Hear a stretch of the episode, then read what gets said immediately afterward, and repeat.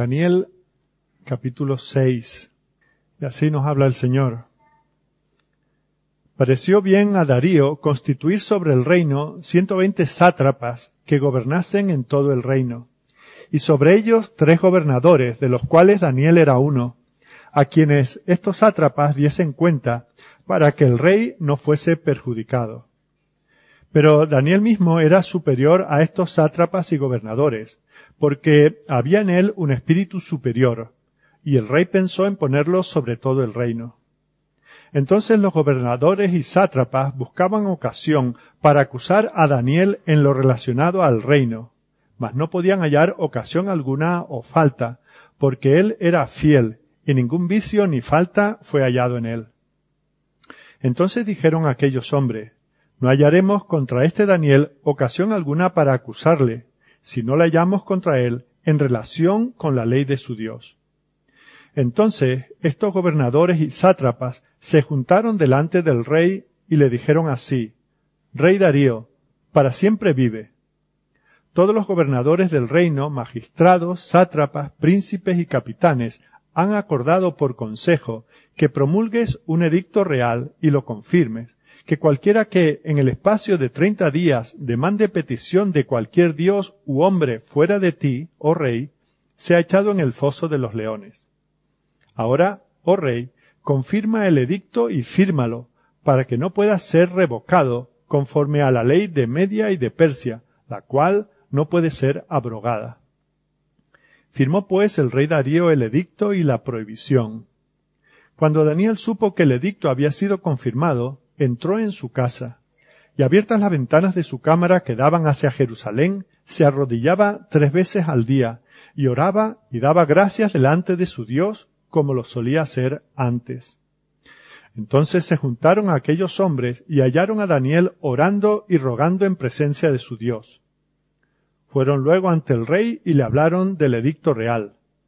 ¿No has confirmado edicto que cualquiera que en el espacio de treinta días pida a cualquier dios u hombre fuera de ti, oh rey, sea echado en el foso de los leones? Respondió el rey diciendo, verdad es, conforme a la ley de Media y de Persia, la cual no puede ser abrogada. Entonces respondieron y dijeron delante del rey, Daniel, que es de los hijos de los cautivos de Judá, no te respeta a ti, oh rey, ni acata el edicto que confirmaste, sino que tres veces al día hace su petición. Cuando el rey oyó el asunto le pesó en gran manera, y resolvió librar a Daniel, y hasta la puesta del sol trabajó para librarle. Pero aquellos hombres rodearon al rey y le dijeron, Sepas, oh rey, que es ley de Media y de Persia, que ningún edicto u ordenanza que el rey confirme puede ser abrogado. Entonces el rey mandó y trajeron a Daniel y le echaron en el foso de los leones. Y el rey dijo a Daniel, El Dios tuyo, a quien tú continuamente sirves, él te libre.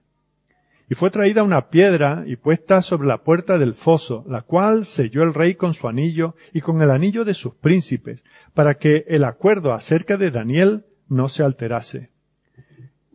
Luego el rey se fue a su palacio y se acostó ayuno. Ni instrumentos de música fueron traídos delante de él, y se le fue el sueño. El rey, pues, se levantó muy de mañana y fue apresuradamente al foso de los leones y acercándose al foso llamó a voces a Daniel con voz triste, y le dijo, Daniel, siervo del Dios viviente, el Dios tuyo, a quien tú continuamente sirves, ¿te ha podido librar de los leones? Entonces Daniel respondió al rey, Oh rey, vive para siempre. Mi Dios envió su ángel, el cual cerró la boca de los leones para que no me hiciesen daño, porque ante él fui hallado inocente. Y aun delante de ti, oh rey, yo no he hecho nada malo. Entonces se alegró el rey en gran manera a causa de él, y mandó sacar a Daniel del foso. Fue Daniel sacado del foso, y ninguna lesión se halló en él, porque había confiado en su Dios. Y dio orden el rey, y fueron traídos aquellos hombres que habían acusado a Daniel, y fueron echados en el foso de los leones, ellos, sus hijos y sus mujeres y aún no habían llegado al fondo del foso cuando los leones se apoderaron de ellos y quebraron todos sus huesos. Entonces el rey Darío escribió a todos los pueblos, naciones y lenguas que habitan en toda la tierra. Paz os sea multiplicada. De parte mía es puesta esta ordenanza, que en todo el dominio de mi reino todos teman y tiemblen ante la presencia del Dios de Daniel, porque Él es el Dios viviente y permanece por todos los siglos, y su reino no será jamás destruido, y su dominio perdurará hasta el fin. Él salva y libra, y hace señales y maravillas en el cielo y en la tierra. Él ha librado a Daniel del poder de los leones. Y este Daniel prosperó durante el reinado de Darío y durante el reinado de Ciro el persa. Hay una serie de reyes que aparecen en este libro.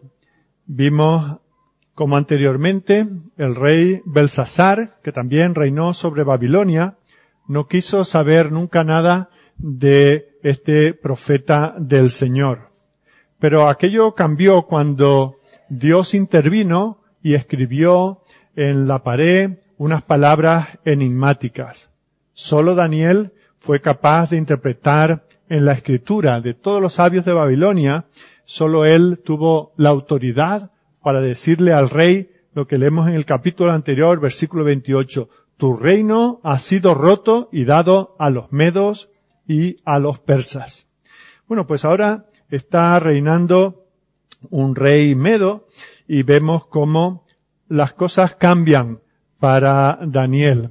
Este hombre ha oído de esos acontecimientos extraordinarios y este sí que tiene en cuenta a Daniel. Nos dice en el versículo 1 mientras que Daniel había sido ninguneado anteriormente, ahora a Darío le pareció bien constituir sobre el reino 120 sátrapas que eran administradores, que gobernasen en todo el reino, y sobre ellos tres gobernadores, de los cuales Daniel era uno. Vemos cómo aquellos tres hombres tenían que comprobar la veracidad de los informes que esos 120 administradores que estaban en las distintas provincias del reino les enviaban. Ellos tenían que asegurarse de que nadie estaba manejando mal las finanzas del rey. Se nos dice que hay tres de esos gobernadores, pero Daniel era el superior de esa triada, de esos tres. Dice eh, en el versículo 3, Daniel mismo era superior a estos sátrapas y gobernadores. Y se da la razón. El rey tenía buen ojo para esto. Dice que había visto que había en él un espíritu superior y el rey pensó en ponerlo sobre todo el reino. Ahora vemos que entre esos 120 sátrapas y esos otros dos gobernadores, eh, les molestaba que Daniel tuviese un cargo superior a ellos. Este extranjero, este mesianista del Antiguo Testamento, estaba por encima de ellos que podíamos decir que eran nativos de allí eh, de toda la vida. Daniel se nos dice que era un hombre de integridad, un hombre insobornable, no lo podía sobornar ni con oro, ni con plata, ni con una sonrisa, ni, ni se amedrentaba porque le mirases mal o le, eh, o le amenazara. Así que Daniel era el hombre que tenía que monitorizar a aquellos 120 sátrapas, incluso aquellos dos administradores que con él cuidaban los intereses de Babilonia. Tenemos que pensar que a estas alturas de la historia Daniel se acerca eh, más a los 80 que a los 70 años, pero sigue siendo un hombre recto, un hombre meticuloso, lo que hoy diríamos un hombre de la vieja escuela. Y gracias tenemos que dar a Dios por estos hombres que podemos encontrar en muchos eh, contextos de la sociedad, en, la propia iglesia, eh, aunque no siempre sea fácil convivir con ellos porque son hombres rectos que no se venden a la última moda y aunque haya presión por tal vez la mayoría más joven dentro de la iglesia, ellos saben que tienen un compromiso con el Señor y con la veracidad de su mensaje y por lo tanto, eh, aunque hayan otros que eh, dominen dentro de la iglesia del Señor, estos son hombres que podemos llamar puntales dentro de la iglesia. Y ahora vemos como en Babilonia, dada esa situación, se está orquestando un complot para deshacerse de Daniel. Podemos imaginar, hoy en día, cada día estamos oyendo en las noticias las corrupciones que hay dentro de los partidos, eh, desde un extremo al otro, eh, y, y vemos cómo encajaría muy mal algún tesorero de partido que dijese no, no va a haber caja B, no va a haber sobre, no va a, no va a haber dinero bajo cuerda, no va a haber ningún privilegio, no voy a poner aquí ni a un familiar, ni a un amigo mío ni tuyo. Una persona así encajaría poco dentro del entorno. Pero vemos como cuando hay una persona así, lo que se hace si molesta por su integridad es examinar su conducta para ver si hay algo, dice el refrán popular, que piensa el ladrón que todos son de su condición. Entonces piensan estos que algo tendrá Daniel donde puedan pillarle. Así que lo primero que hacen es pues lo que hoy se llamaría un equipo de investigación, se ponen allí siguiendo, le hacen un seguimiento a Daniel, se paran por fuera de su casa, le observan, miran hasta la basura a ver qué hay allí, si hay alguna nota, un papel, un sobre, donde puedan sacar algún elemento para hacer caer a este hombre. Pero no hay ningún trapicheo que adjudicarle. Están desesperados. No encuentran esa ropa sucia, esos fantasmas dentro del armario. Este es un hombre que vive una vida modesta, lo hemos visto aún en su alimentación desde joven. Hemos visto que no aspira a ningún cargo dentro del imperio, que incluso cuando le es ofrecido, él le dice a quien se lo ofrece que, que él no está interesado en ello.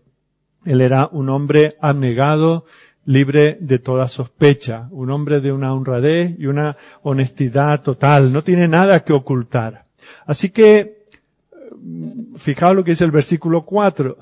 El informe que dan a esto, a este equipo de investigación es que respecto a su integridad no hay nada. Está allí pasan, pensamos días, tal vez semanas, meses, oye, que no pillamos a Daniel en ninguna. Dice que era fiel y ningún vicio ni falta fue hallado en él. No había ninguna evidencia de ninguna corrupción. Ahora, eh, tenemos que aclarar que aunque la Biblia no relata ningún pecado en la vida de Daniel, no era un hombre sin pecado, era un hombre sujeto a las mismas pasiones que nosotros. De hecho, estuvimos viendo el domingo pasado en esa oración tan extraordinaria que estuvimos considerando cómo él se, eh, se reconoce como uno más entre su pueblo, se reconoce que ha fallado delante de Dios, que ha pecado, que no ha sido obediente, que ha sido rebelde a la palabra del Señor. Así que no estamos hablando aquí de ningún superhombre, sino un hombre con todas las debilidades, pero que por la gracia de Dios y por las prácticas espirituales que tenía, vemos cómo es librado de pecar. Para él Dios es su refugio, es su fortaleza. Le vimos la semana pasada estudiando las escrituras, las cuales les motivaba a dar gloria a Dios y a presentar eh, oraciones delante de él. Así que, aunque se está haciendo mayor, eh, tiene todas sus facultades morales y espirituales sin mermar. No se pasa el día pensando en aquellos viejos buenos tiempos, sino que hoy en día él continúa viviendo por la fe. Lo primero que sabemos es que de jovencito no se dejaba llevar por la corriente, por la influencia, ni siquiera por la presión fuerte que había en Palacio. Y si fue así en la etapa crítica de la juventud, la madurez no le ha hecho cambiar. Podemos decir que hasta aquí es vencedor y más que vencedor. Es ahí donde, eh, en la comunión con el Señor, donde Él se alimenta, donde él no dice, bueno, aquí todos los políticos, la política es algo sucio y, y, algo te ensucia. Yo procuraré no, no pringarme mucho, procuraré mirar para otro lado todo lo que pueda, no voy a ser aquí yo eh, el rarito que, que todo el mundo esté mirando y señalando. No, no.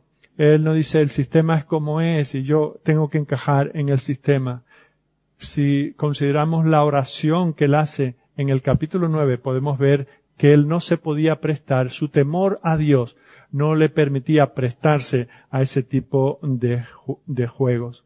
Así que cuando las puertas del infierno parecen querer destruir a Daniel, le atacan no en la esfera de lo público, donde no hay nada, no hay nadie. Han estado preguntando a aquellos que posiblemente se habían malversado bajo eh, el cuidado eh, y la complicidad de esos sátrapas o gobernadores. Dice, mira, con vosotros sabéis el trapicheo que tenemos, pero con este hombre es que no hay manera. Lo he intentado, le he ofrecido, pero no hay manera. Así que cuando el infierno no puede eh, con eso, intenta atacarle en el lugar secreto. Van a usar precisamente su piedad y su testimonio cristiano contra él.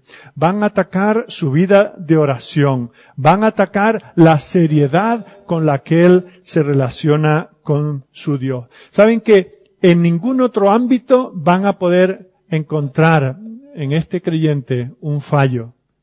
Por lo tanto, van al único lugar donde dice, él no es de nuestra religión, Él no adora a nuestros dioses, así que por ahí es donde podemos intentar hacerle caer. Así que piensan que si hacen una acusación eh, en este sentido, van a fallar, pero si le atacan en el asunto de su vida privada con Dios, entonces ahí puede que tengan eh, algún partido que jugar. Así que esos dos administradores eh, se, se, reúnen con algunos de esos sátrapas y se dirigen en grupo a Darío. Recordemos que este Darío es un poderoso conquistador que ha acabado con el imperio babilonio y vemos cómo le proponen una prohibición una prohibición que tendría unas ventajas para el propio emperador.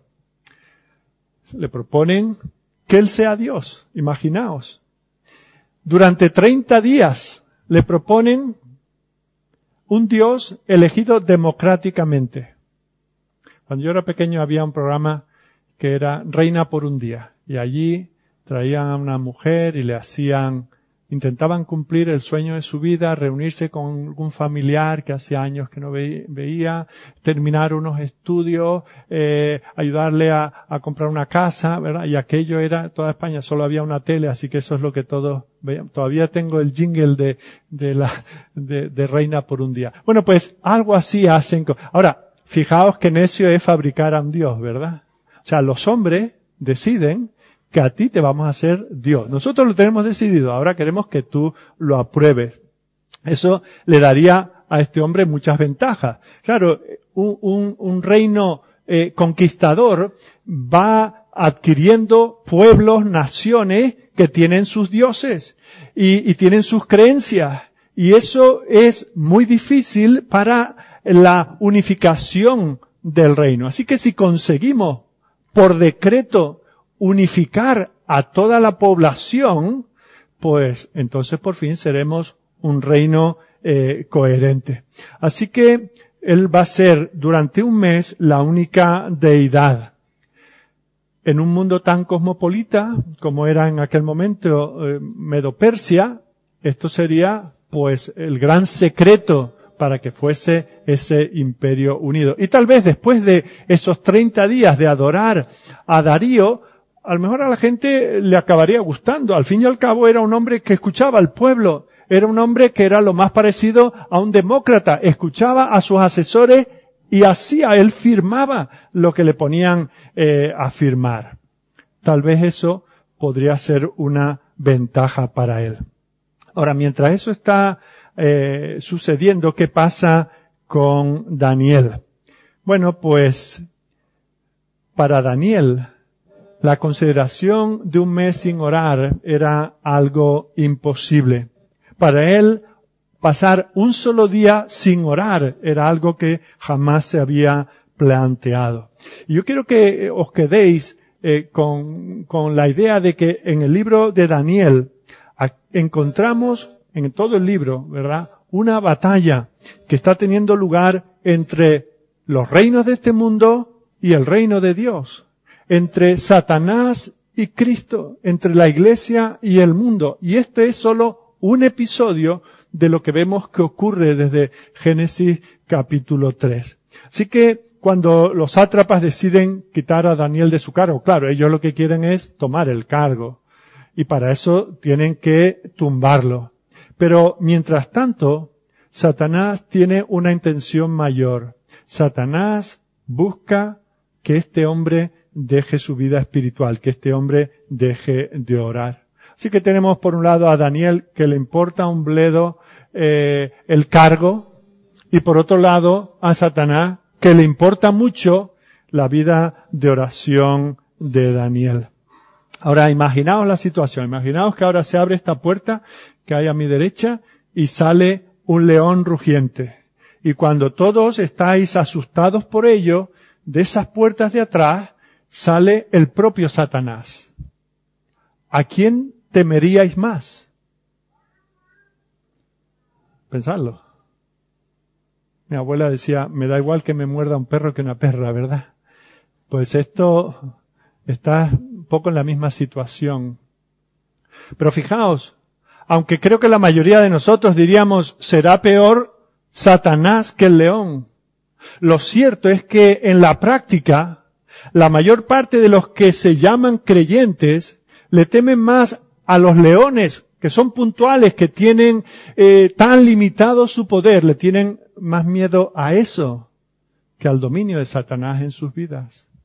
Y ese león no siempre viene con esas garras y esa melena. Hay muchas maneras en que pequeñas cosas nos preocupan más que el dominio de Satanás en nuestras vidas. El enemigo lo que quiere es que Daniel no se acerque al trono de la gracia, porque el poder de este hombre y del pueblo que este hombre representa está justamente en el trono de la gracia. En otras palabras, hay una manera fácil de esquivar las amenazas de los fosos de los leones. ¿Quieres evitar el león? Deja de orar. Es que, es que se nos pone tan fácil. Es tan sencillo dejar de orar. Nos falta tiempo. Estamos ocupados en otra cosa. Alguien nos interrumpe. Tenemos una llamada. Cualquier cosa. Nos sentimos cansados. Estamos bostezando. Cualquier cosa nos hace dejar nuestra comunión con el Señor. Pero el problema es que los peligros que no vemos con nuestros ojos son los más peligrosos realmente para nuestros corazones. Fue maravilloso cuando Daniel se enfrentó al foso de los leones, pero lo más maravilloso de este pasaje es cuando él se puso de rodillas con la ventana abierta a orar al Señor como tenía por costumbre. Daniel se inclinaba ante Dios, oraba tres veces cada día. Mientras los principados y potestades, las, eh, las potencias de las tinieblas luchaban contra el pueblo del Señor allí en Babilonia, hay un hombre que tiene el hábito, tiene la costumbre de orar tres veces cada día. Así que el milagro del capítulo 6 no es que Daniel salga ileso del foso. El milagro es que Daniel sigue orando cuando hay esta amenaza tan grande.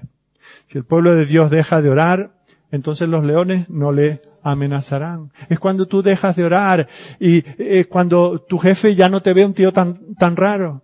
Es cuando tu familia te ve uno como ellos y dice, por fin se le ha ido la tontería esa de hacerse evangélico.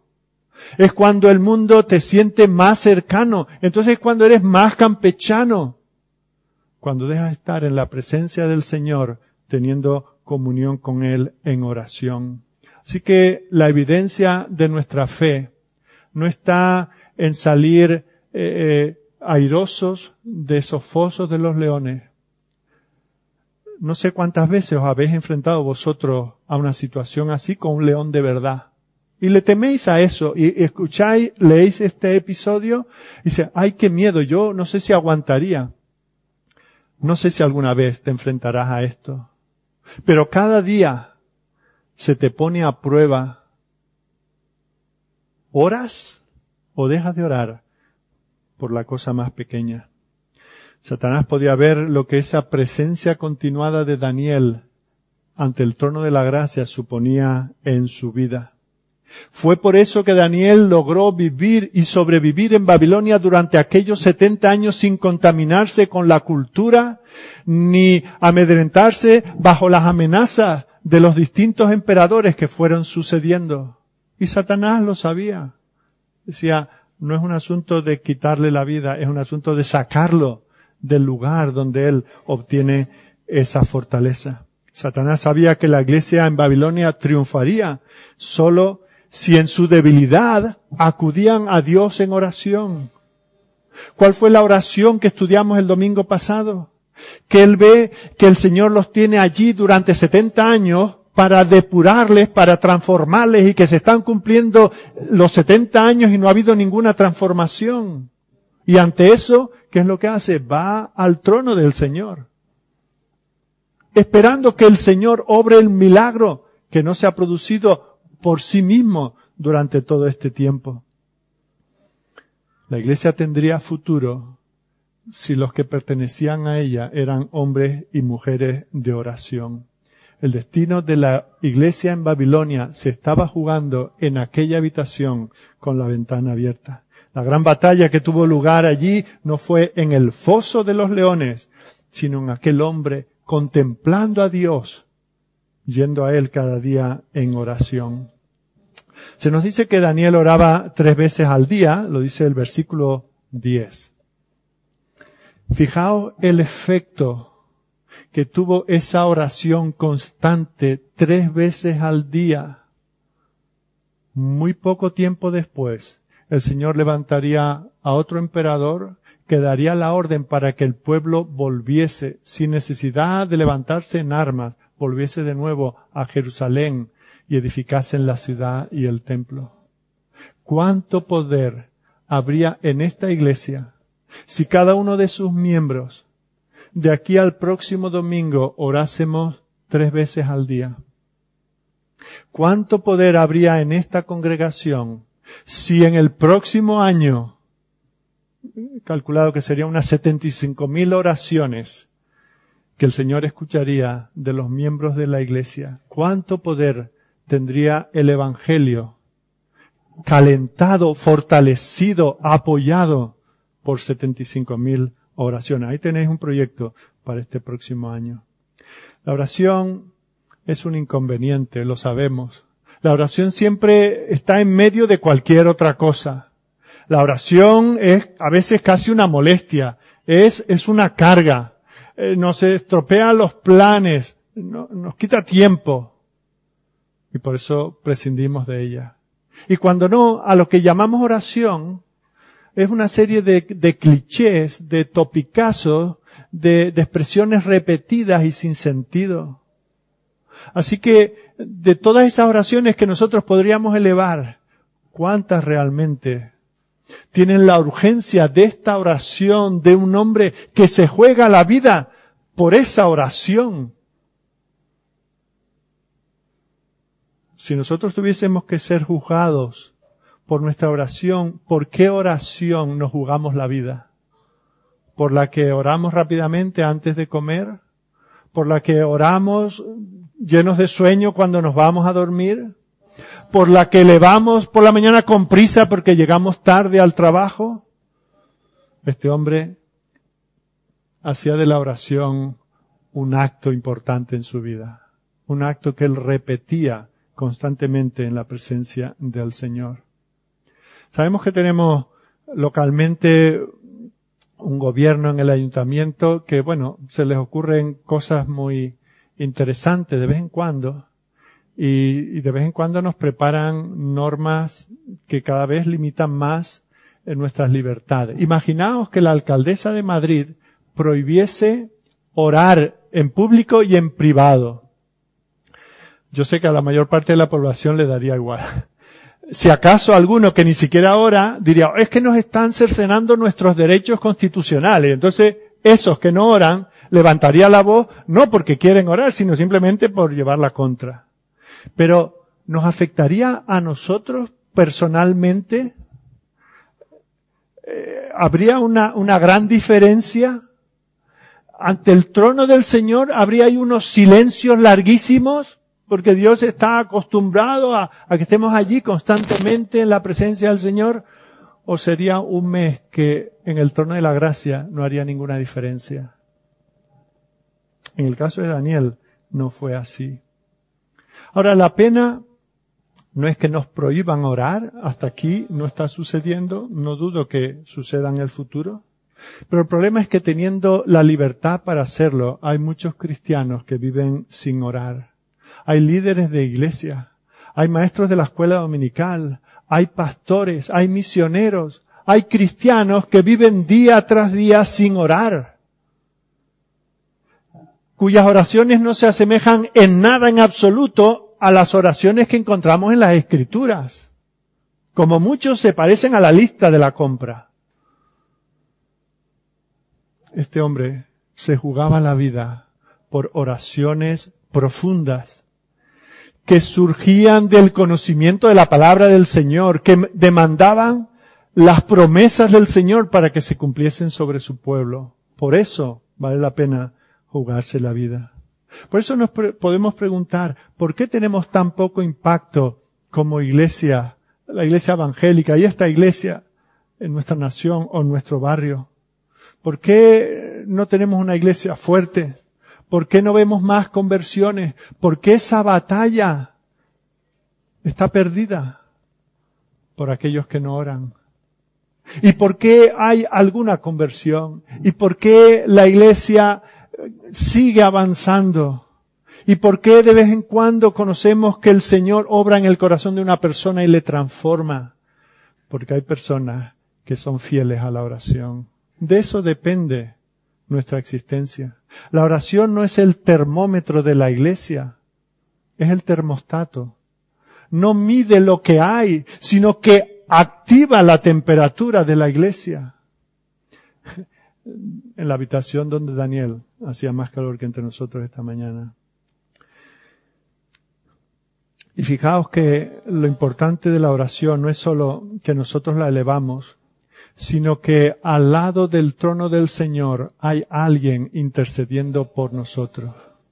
¿Cuántas veces hemos sido edificados cuando estando en una situación difícil, tal vez en el hospital, tal vez en el tanatorio, habiendo perdido un ser querido, tal vez eh, mientras estamos eh, recogiendo el finiquito en la empresa que nos han echado y nos hemos encontrado con un hermano el pastor, un amigo cristiano que ha estado orando por nosotros. Qué consuelo ha sido cuando nosotros apenas podíamos orar por aquella circunstancia que nos rodeaba y que alguien estuvo a nuestro lado intercediendo por nosotros.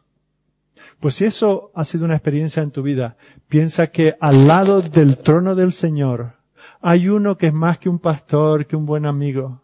Nuestro Señor Jesucristo, presenta su obra completa al Padre y pronuncia nuestro nombre que es tan indigno de ser escuchado en el trono del Señor, pero Él lo pronuncia y dice, por este morillo. Este es tu hijo, Padre. Este es mi hermano. Este es uno de los que yo he comprado con mi sangre.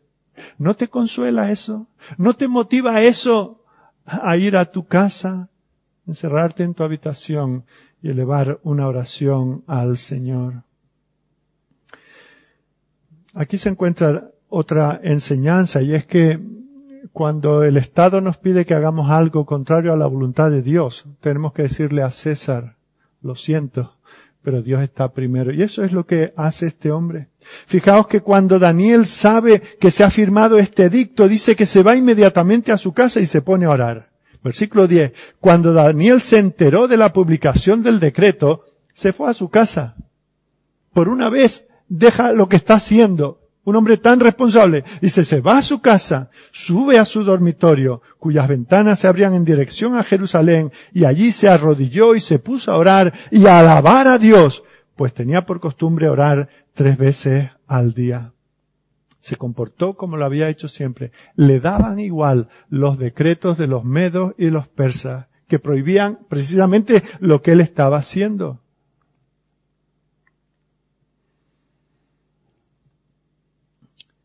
A veces las personas dicen, bueno, es que orar así tres veces al día eh, se, se, convierte en una cosa muy mecánica. Mm, si tenemos un, como una estructura en nuestra oración, perdemos frescura. ¿Cómo orarías tú si supieses que hay un león al otro lado de la reja y que dentro de un rato no va a haber reja entre tú y el león? ¿Orarías de manera mecánica? ¿Orarías de manera poco fresca? ¿No orarías con sentido de urgencia y casi de desesperación? ¿Y a quién orarías? A ese Dios que se supone que está ahí porque este mundo no puede haber salido de la nada, así que ese Dios que apenas conozco, a ver si me oye de alguna manera, donde quiera que esté, para orar. En una situación como esa de vida o muerte tenemos que conocer al Dios que oramos y el peligro en el que estamos. Así que si tu vida de oración es rutinaria, conoce a Dios. Estudia su palabra. Conoce tu teología, su teología. Y considera también el peligro que te rodea. Y se acabaron las tonterías en la oración. Y se acabó el que me aburro. Y se acabó el que me repito. ¿Por qué? Porque buscaré todo lo que se dice de Dios y le pediré que todo eso que Él es lo sea para mí. Que Él sea Dios para mí, que Él esté de mi lado. Y cuando veo todos los peligros que me rodean, diré, Señor, mira esto también, y esto, y esto, y esto. Y Señor, en esto caído, que no me quede eh, nada de eso, que, que, que me pare para el futuro. Podemos, cuando viene el camión contra ti, sin frenos, podemos orar de una manera mecánica. No, ¿verdad? Eso es lo que vemos en este caso. Y lo mismo no podemos orar sin dejar de dar gracias al Señor. Porque cuando vemos de aquello que el Señor nos libró, cuando vemos que Él envió a su Hijo a la cruz a morir por nosotros, ¿cómo podemos decir, Señor, te doy gracias por todo lo que haces por mí? Y con ese todo, ¿verdad? Ya lo englobamos todo. Yo no sé ni lo que has hecho, ni me preocupo en averiguarlo, pero te doy gracias. Esas no eran las oraciones de este hombre. Fijaos que este hombre también nos da una lección, porque no disimula lo que hace. ¿Cuántas veces hemos visto en un restaurante el jaleo que suele haber a la hora de comer y de repente hay una mesa que se hace un silencio y todos así como medio tapándose, rascándose la nariz, quitándose la gafa? Estos son cristianos y están orando. Yo sé que hay momentos en que si vamos conduciendo, si vamos andando, si estamos cuidando a nuestro bebé, podemos orar, debemos orar, pero no podemos cerrar los ojos. Pero fijaos cómo este hombre hace algo más que rascarse la nariz. Este hombre está orando de verdad. Él podía disimular. Anda que no hay sitios donde uno puede orar sin que nadie se entere. Su casa no era de cristal. Él la hizo de cristal abriendo las ventanas. Él se expuso. ¿Por qué? Porque someterse a aquella ley injusta era someter el resto de su vida a los dictados de este nuevo Dios recién estrenado.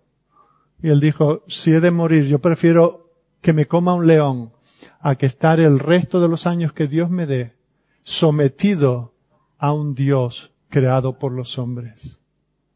Eso nos debe dar también una lección. Así que, si alguien le dice, Daniel, y tú te sentiste por un momento dividido entre tu lealtad al rey y tu lealtad al Señor, seguro que él diría en absoluto, es que no, tenía opciones. Es que no lo dudé. ¿Cuántas veces los cristianos tienen problemas para adaptarse a la voluntad del Señor? Nos resulta difícil seguir eh, sus indicaciones respecto a cómo amar a nuestras esposas.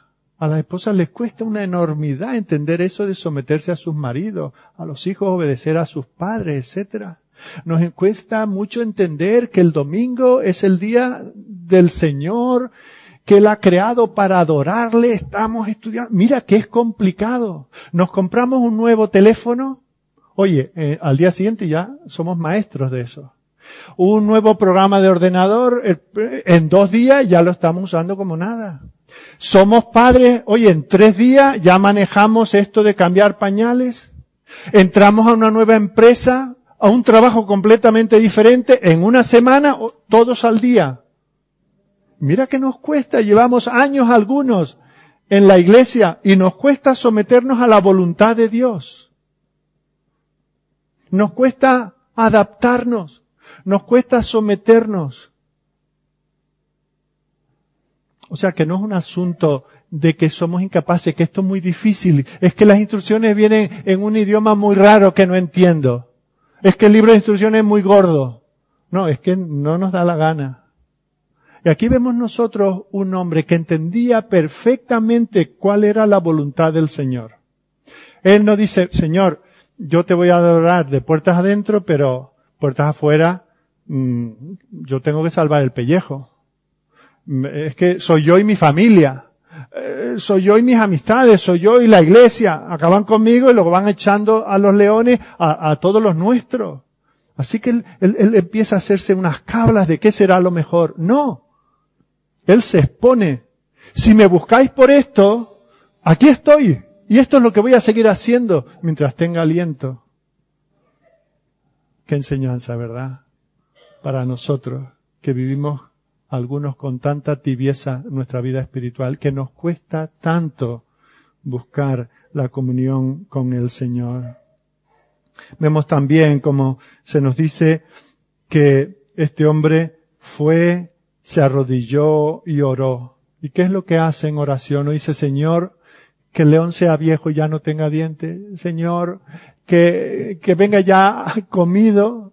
No, dice que daba gracias delante de su Dios. ¿Os acordáis la oración del capítulo 9?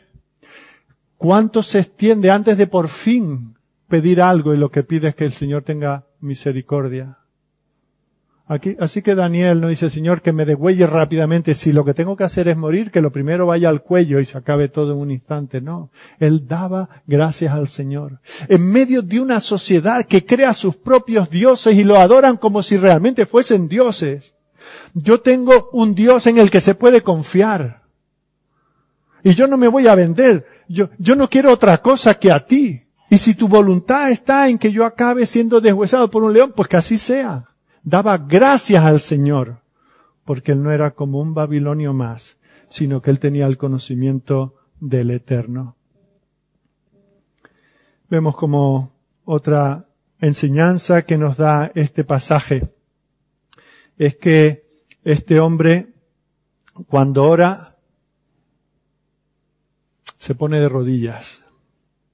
Aquí tenemos el estadista tal vez más grande de su tiempo, así lo reconozco, no yo, sino lo reconoce el rey. No sé, tal vez uno de los estadistas más grandes de la historia. Y su vida, no su vida privada, su vida es una vida de oración. Aquí lo vemos, igual que un ama de casa, igual que, un pinche de cocina de un restaurante, lo vemos, es uno más, un creyente más, que vive una vida de oración.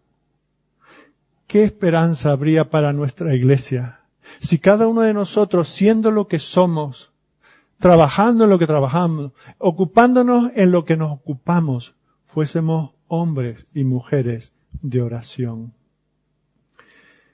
Dice en el versículo 11 que él también rogaba en la presencia del Señor. Y fijaos que él usa algo aquí algunos de nosotros oramos con listas de oración, algunos sé que oran de pie para no dormirse, oran andando, eh, están solos para evitar distracciones. Fijaos cómo Daniel también hace algo y es que abre la ventana mirando a Jerusalén. Jerusalén no había mucho que ver. Primero que estaba muy lejos y segundo que estaba desolada. Aquello era un solar, aquello era, pero que le recordaba lo que el Señor había hecho en Jerusalén. Le recordaba que allí estuvo una vez el templo, que allí una vez se hacían los sacrificios, que allí había un sacerdocio, que allí estuvo el rey David y el resto de, de sus descendientes de la línea real, la línea que llegaría hasta el Mesías. Él centraba su mente a la hora de orar en algo muy concreto. No oraba por las florecillas y por, por, por la naturaleza que la estamos contaminando y se pierde y, y por la loxe o, o este tipo de cosas. No, él se centraba en donde el Señor manifestaba su presencia. Él tenía esta ayuda, este estímulo. Piensa en ello. Cuando tú piensas que, que te despistas, que, que, que te pierdes en la oración, centra tu mente y tu corazón en lo que el Señor hace en su templo, que es Cristo, en el sacrificio, que es su propia vida. Otro detalle que también es importante que veamos también está en el versículo 10. Dice que se arrodilló y se puso a orar. Ahora, en el Nuevo Testamento vamos nosotros a encontrar al Señor Jesucristo eh, hablando de aquellos fariseos que se ponían de puntillas para que todo el mundo los viese orando. Y él dice, vosotros cuando oréis, id a vuestra habitación y orar. Y vemos nosotros al Señor allí, se nos relata en Lucas 22, versículos 41, lo vemos arrodillado orando. Hay formas también para la oración. Si hay alguien que podía ser campechano con Dios el Padre, si alguien se podía relajar en la presencia de Dios, era el Dios hombre Jesucristo. Pero él cuando oraba, se ponía de rodillas a orar. Y yo sé, y lo dije antes, a veces vamos conduciendo y no nos podemos poner de rodillas. Es imposible y, y no recomendable, ¿verdad? Pero hay momentos cuando nosotros estamos en nuestra habitación, cuando nosotros no estamos haciendo una de esas oraciones mm, complementarias, sino nuestras oraciones principales, debemos dejar toda esa familiaridad que deshonra al Señor. Es cierto, Dios es nuestro Padre, dice que le llamemos Abba Padre, pero su Hijo, su Hijo nos dice, cuando oréis, decid, Padre nuestro que estás en los cielos. Nosotros estamos aquí, nosotros dependemos, nosotros somos criaturas falibles y hay una gran distancia, un gran abismo entre tú y nosotros. Jesucristo ha venido a acercar la deidad a nosotros, pero tú sigues siendo Dios. Yo, por lo tanto, con toda reverencia de que soy capaz por la obra de tu Espíritu en mí, me inclino delante de tu presencia y hago de este acto un acto de adoración. Bueno, seguimos en la historia porque estamos alargándonos en el tiempo. mientras este hombre está en, en su habitación orando, como le era costumbre, vemos como estos dos gobernadores junto con algunos sátrapas se juntan, van en comandita y podemos imaginarlos todos muy ya victoriosos, saboreando el triunfo y alguien se encuentra con ellos. ¿A dónde vais? ¿A los jardines colgantes? No, no, vamos a otra cosa. ¿A dónde vais? ¿A, a, a los baños públicos? No, no. ¿A dónde vais? ¿Vais a jugar al ajedrez? ¿Vais, a, vais de, de, pesca? ¿Vais de casa? No, no. Venimos todos juntos a apresar a un viejecito que está orando. Ese es el motivo de nuestra unión y de la cacería. Aquí tenemos a esos diplomáticos que hace un momento o hace unos días han creado a un Dios. Imaginaos qué poder tienen crean a un Dios y ahora les preocupa un octogenario que está allí en el reino. Y lo pillan, claro, era fácil. Lo encuentran donde sabían que iba a estar haciendo lo que eh, tenía que hacer. Y entonces se lo traen a Darío. Y le recuerdan, Darío, ¿recuerda cómo son nuestras normas? Aquí no hay nada de donde dije digo, digo Diego. No, aquí cuando dices digo, es digo. ¿verdad? Y eso no se puede alterar. Sí, sí, lo recuerdo. Eso es así de toda la vida en nuestra cultura. Bueno, pues resulta que hemos encontrado un disidente. Hemos encontrado uno que te deshonra. Y el rey dice, a ver, tráemelo. Pero dicen, es Daniel. Y esto le trae un disgusto a este hombre. Dice que cuando, versículo 14, cuando el rey oyó el asunto, le pesó en gran manera. Otras traducciones dicen que se deprimió mucho. Qué necio había sido. Lo lamentaba por Daniel y lo lamentaba por Babilonia. Porque él sabía que sus asuntos estaban bien si estaban bajo la supervisión de Daniel. Él no quería desprenderse de Daniel. A otros emperadores Daniel le daba igual, pero a este no. Porque sabía que el Espíritu de Dios estaba sobre él, que tenía más sabiduría que todos sus consejeros juntos. Y entonces empieza a tirarse de los pelos. He metido la pata, lo siento, lo siento, ¿qué hago? ¿Qué hago? Y se pone a, investigar.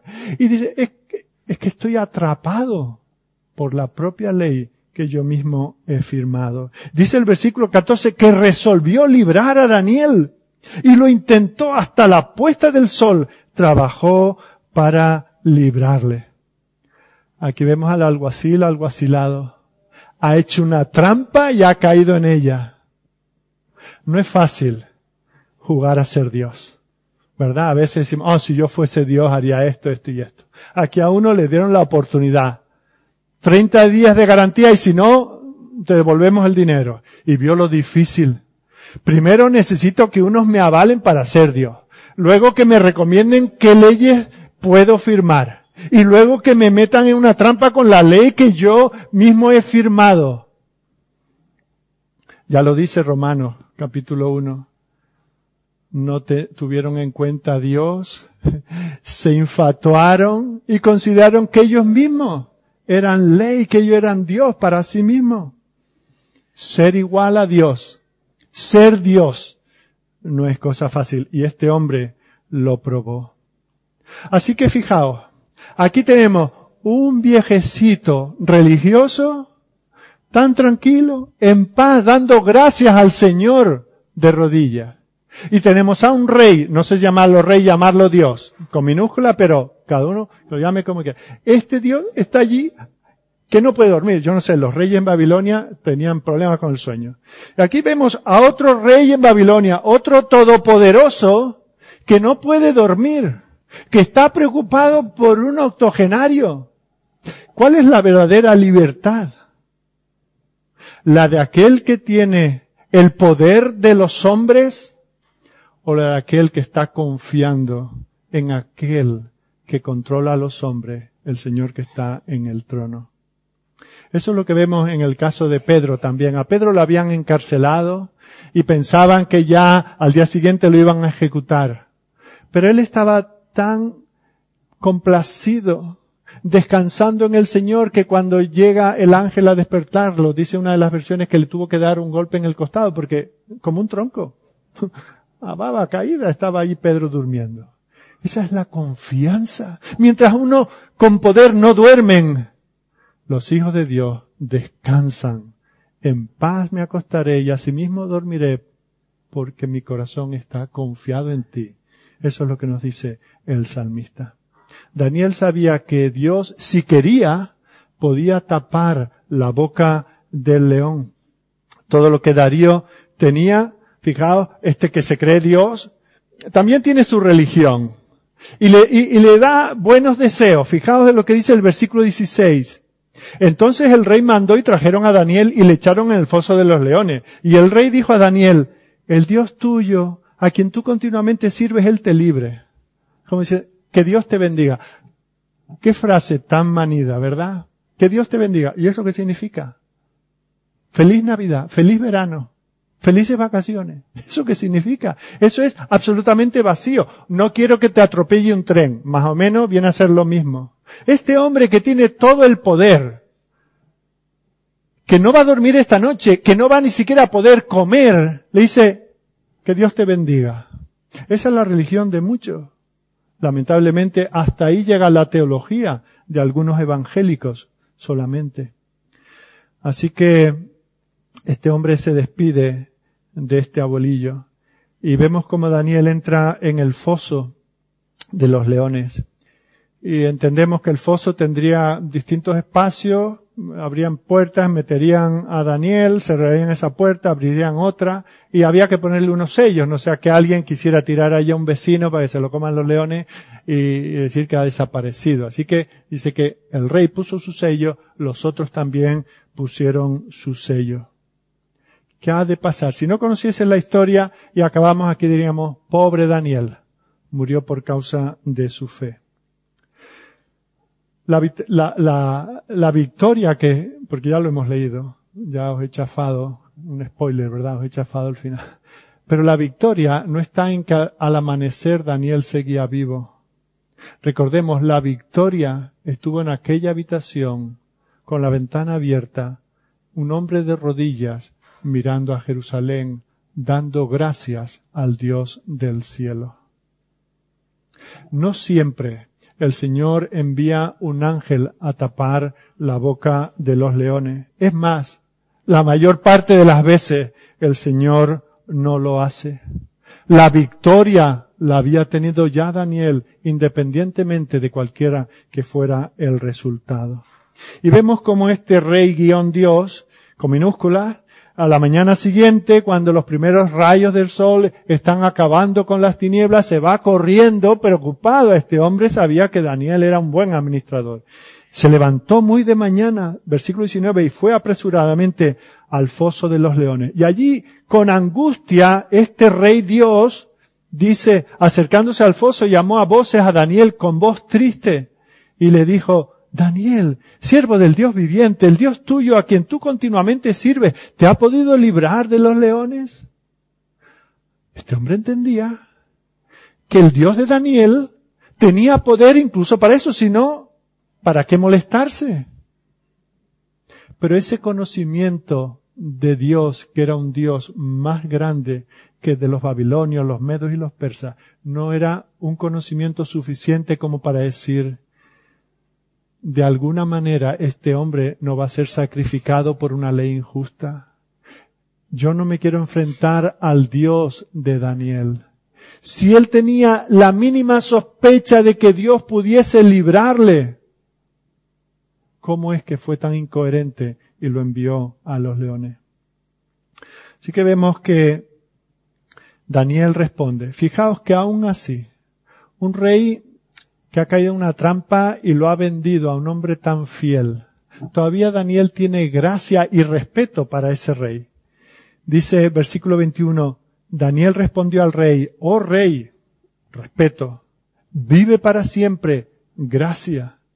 Mi Dios envió su ángel, el cual cerró la boca de los leones para que no me hiciesen daño. ¿Dónde está la verdadera majestad? ¿En el trono del palacio o en aquel hediondo agujero donde están los leones. La majestad está allí. ¿Cómo fue salvo Daniel? Bueno, tenemos dos respuestas en el pasaje. La primera es desde la perspectiva de Daniel y se nos describe no aquí, sino en Hebreos capítulo 11, versículo 33. Aquel pasaje que habla de los héroes de la fe dice, por fe hubo hombres como Daniel que conquistaron reinos, hicieron justicia, alcanzaron promesa, taparon bocas de leones.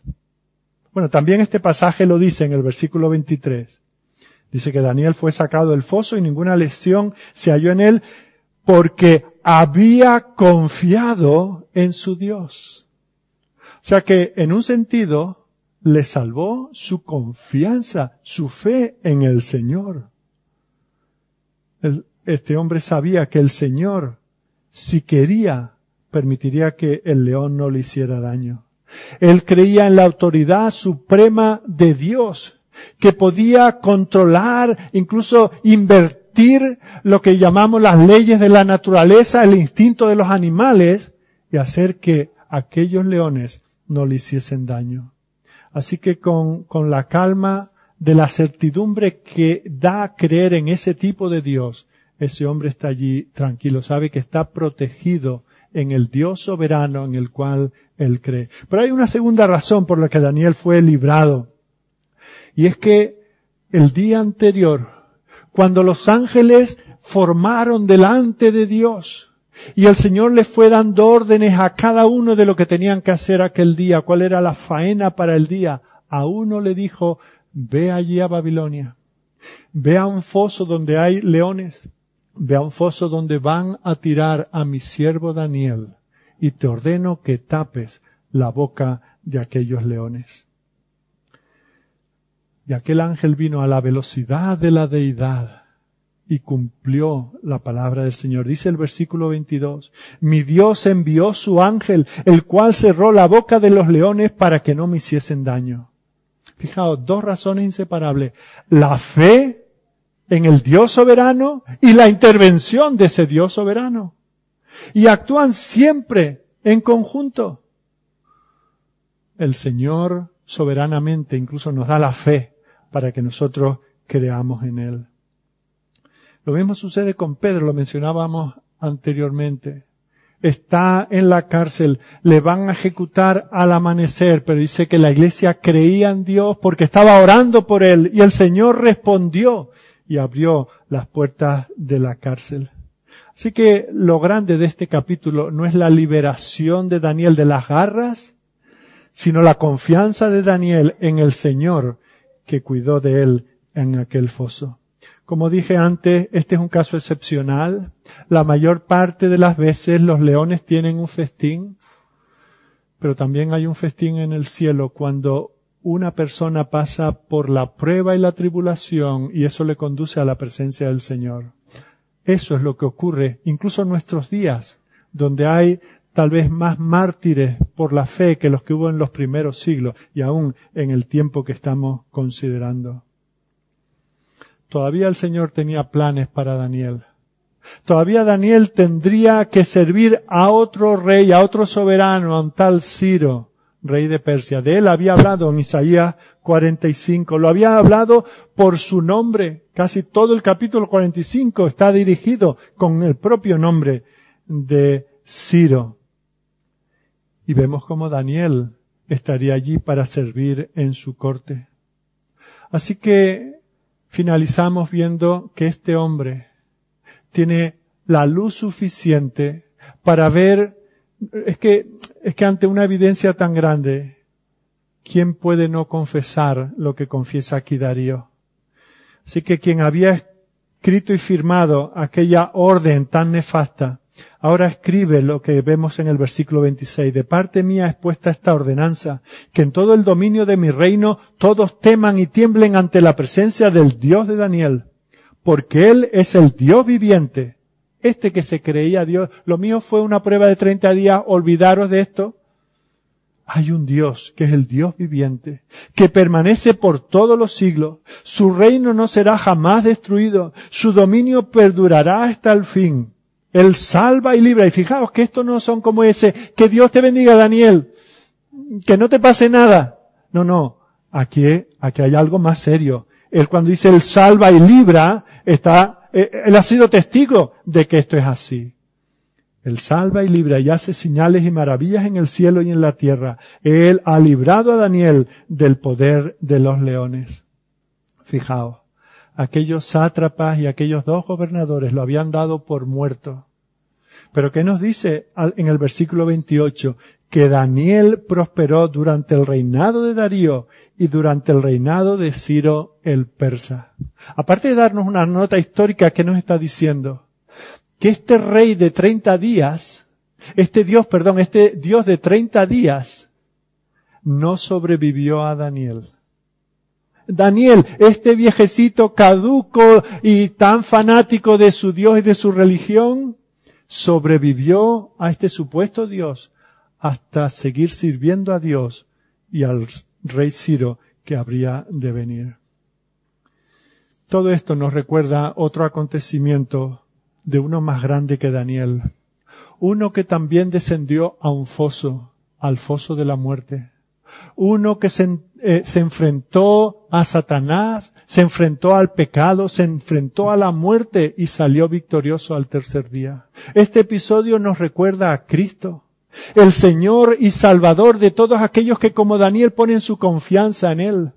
Aquellos que consideran más importante la adoración a ese que ha resucitado que cualquier conveniencia en la vida que no permiten que ninguna dificultad, ni ninguna tentación, ninguna eh, conveniencia personal o momentánea esté por encima de la adoración a aquel que murió y resucitó y ahora está en el trono a la diestra del Padre. De aquel foso de la muerte, Él salió victorioso.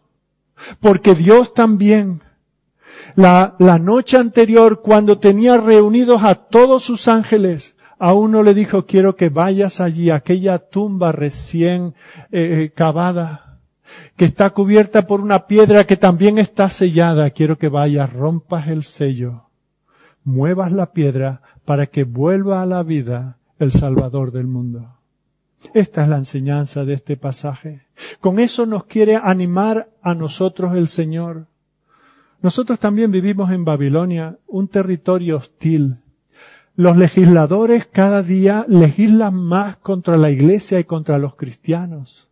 Pero no les temamos. Mayor es el que está en nosotros que, en el que, que el que está en el mundo. Este es Jehová Jesús. Este es el Salvador de Daniel. ¿Es tu Salvador? Señor nuestro Dios, gracias. Gracias por darnos este pasaje que algunos conocemos desde pequeños, porque nos lo enseñaron nuestros padres, nuestros maestros de la escuela dominical. Muchas veces, Señor, nos centramos en los leones, nos centramos en, la victoria que tuvo Daniel allí en el foso, pero Señor, no permitas que, que nos perdamos la gran lección, que la victoria suprema de este hombre estaba en aquella habitación donde él se reunía tres veces cada día, donde consideraba tus hazañas para con eh, tu pueblo, donde miraba hacia aquella ciudad que temporalmente estaba destruida, pero que tú habías prometido que un día volvería a ser reconstruida. Él confiaba en tus promesas. Él miraba aquella historia de la redención donde tú te habías mostrado soberano y eso le daba fuerza, lo llenaba de coraje, le quitaba el temor de los hombres. Oh Padre, permite que aprendamos las lecciones que tú tienes aquí para nosotros. Despiértanos a vidas de oración que realmente merezcan ese nombre. Despiértanos, Señor, a una vida espiritual sana, viva, una vida espiritual ardiente, Señor, que sepamos los peligros que nos rodean y siendo conscientes de ello, huyamos al único lugar de refugio, a Jesucristo nuestro Señor. Señor, bendice a cada persona que está aquí en esta mañana. Tú solo conoces cuál es nuestra situación espiritual. Algunos están muertos en sus delitos y pecados. Algunos, Señor, están insensibilizados aún llamándose hijos tuyos. Algunos, Señor, tienen como este rey una confesión de fe, tal vez una confianza muy básica en que hay un Dios en el cielo. Pero permite, Señor, que todos nos asemejemos en este caso a Daniel, porque por encima de la vida y de la muerte, de la amenaza de hombres, de, de poderes, de principados y de potestades, nuestra confianza está en el Dios, que no es un Dios temporal, sino el Dios que es eterno, el Dios que está en el trono, el Dios que no necesita la aprobación ni el consejo de los hombres, el Dios que es autónomo y del cual nosotros somos dependientes. Oh Señor, obra fe en nosotros, danos hambre y sed de ti y sáciala con tu palabra. Te pedimos estas cosas en el nombre de tu Hijo. Amén.